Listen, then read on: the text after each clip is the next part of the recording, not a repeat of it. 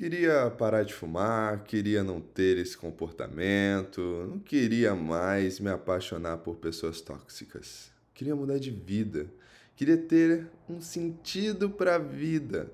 Essas são expressões presentes nas clínicas de psicologia que devem ser tratadas de uma forma profunda. Diante das incertezas da vida, quando o indivíduo está imerso em angústia e dúvidas, é desafiador tomar decisões. E sempre vem aquela ideia do quero e não quero, né? E o quero e não quero é uma das grandes angústias vividas pelos seres humanos. Trata-se do conhecido paradoxo retratado no antigo meme Credo. Que delícia! Evidente que nada se resolve de um dia para o outro, mas é um aspecto esquecido há muito tempo na contemporaneidade que precisa ser realçado. Hoje o ego acredita que tudo é posse dele as emoções, os desejos, as angústias.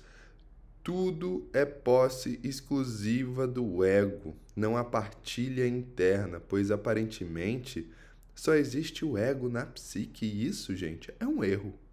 A psique é múltipla, nada, nada é do ego. Talvez somente o ego seja do ego, ou nem isso. O ego é só mais um dentre vários dentro da psique.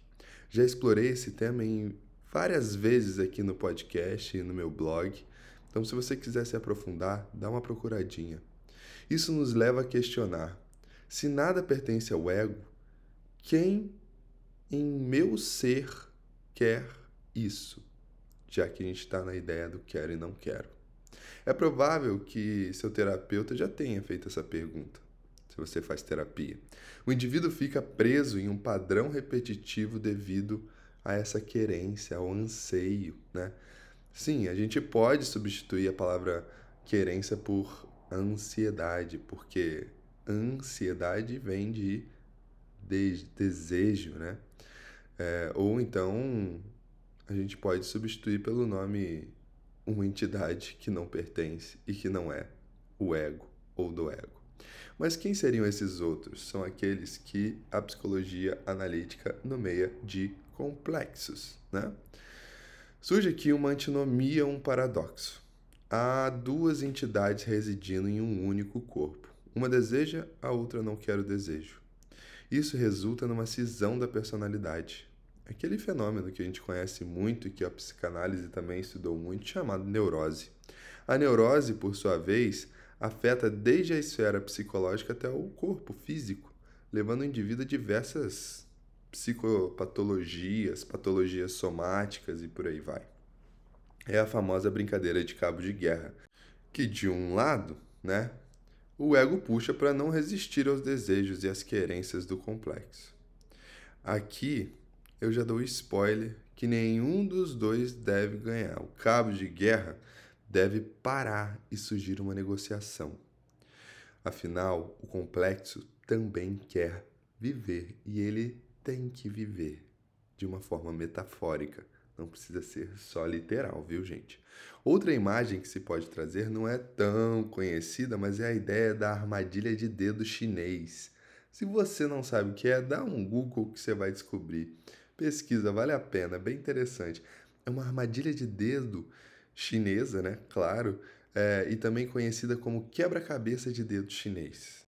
Ele, no fundo, é um brinquedo de mordaça usado para fazer uma piada em crianças e adultos desavisados.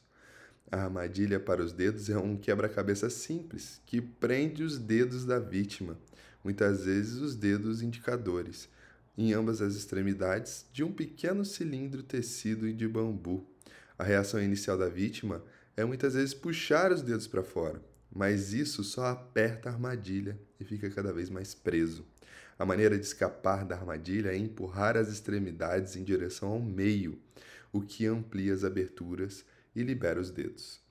Enquanto o indivíduo permanecer nesse cabo de guerra, né, nessa primeira imagem, ou na armadilha chinês, né, porque aí quando o indivíduo tenta afastar, vira o cabo de guerra, o complexo agirá livre. É isso mesmo que você está entendendo.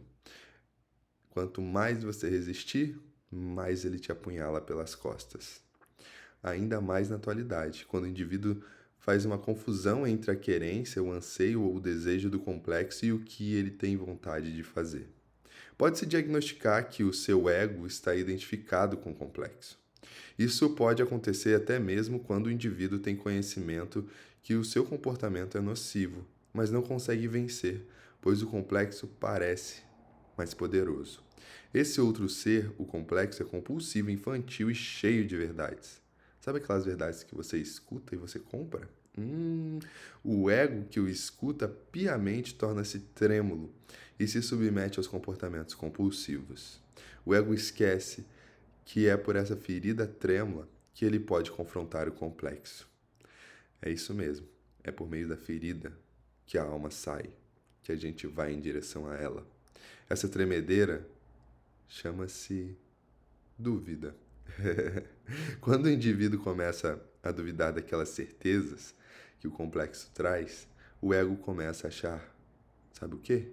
Ouro. É isso mesmo. Alquimicamente a gente pode entender isso. Para isso, o ego deve parar com o cabo de guerra ou aproximar-se do complexo para compreendê-lo, né? Ou seja, a gente tem que se aproximar os dedos. Pensa que um dos dedos pode ser o ego e o outro o complexo, né? A gente deve se aproximar do complexo e entender quem é ele. O ouro aqui pontuado, ele não é literal, é aquilo que a psicologia analítica denomina de energia psíquica. A palavra energia vem do grego antigo, que é derivada de energeia, ó, que significa atividade ou operação. Em termos mais específicos, é derivada das palavras em, que significa em, e ergon, que significa trabalho.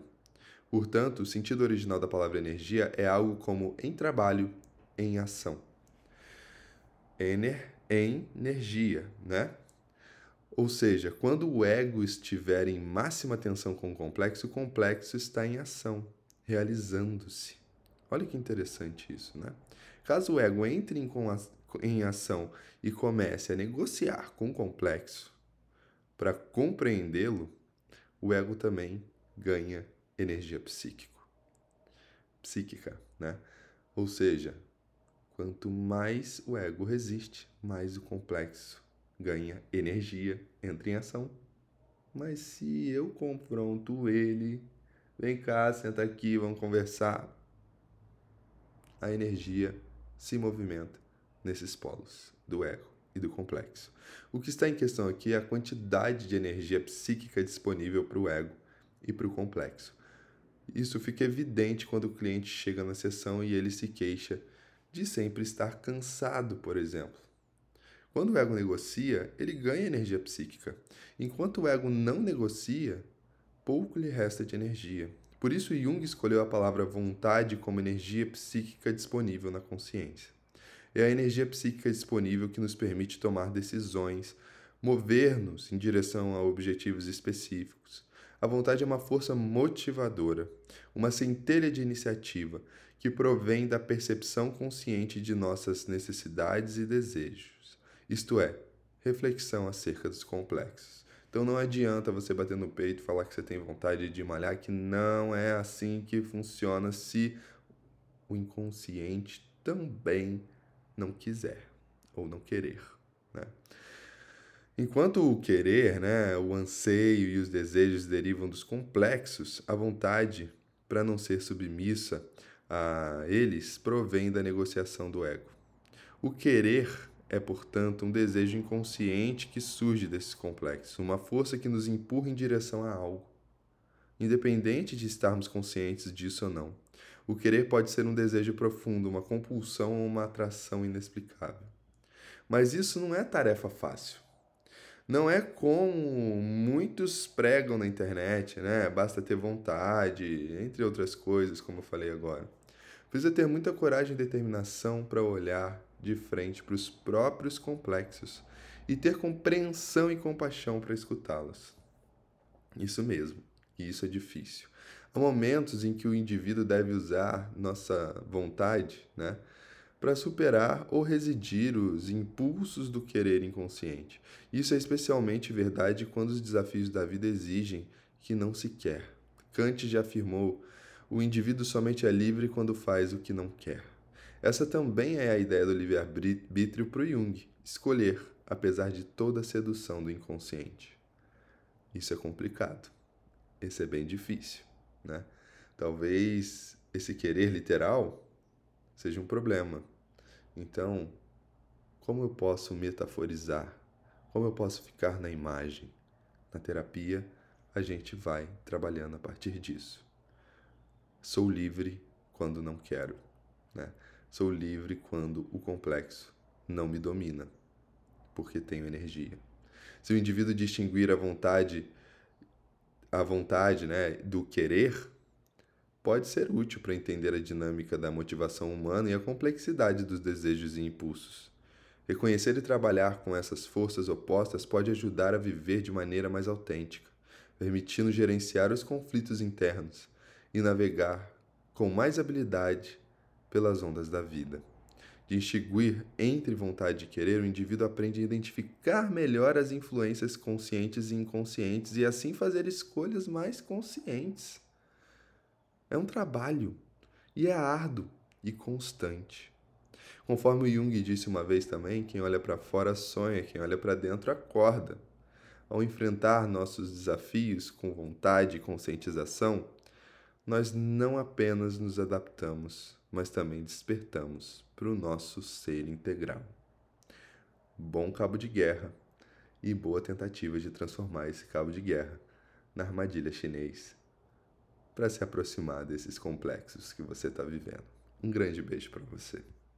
Ah, e outra coisa, se você quer conhecer, se aprofundar um pouco mais nesse conteúdo, dá uma olhada no meu Instagram, psiarque, que lá eu estou com um programa de assinaturas por R$19,90 por mês e você ganha duas lives e caixinhas de perguntas exclusivas. Eu vou responder exclusivamente você nas caixinhas de pergunta. Passa lá, vai ser legal. Um grande beijo.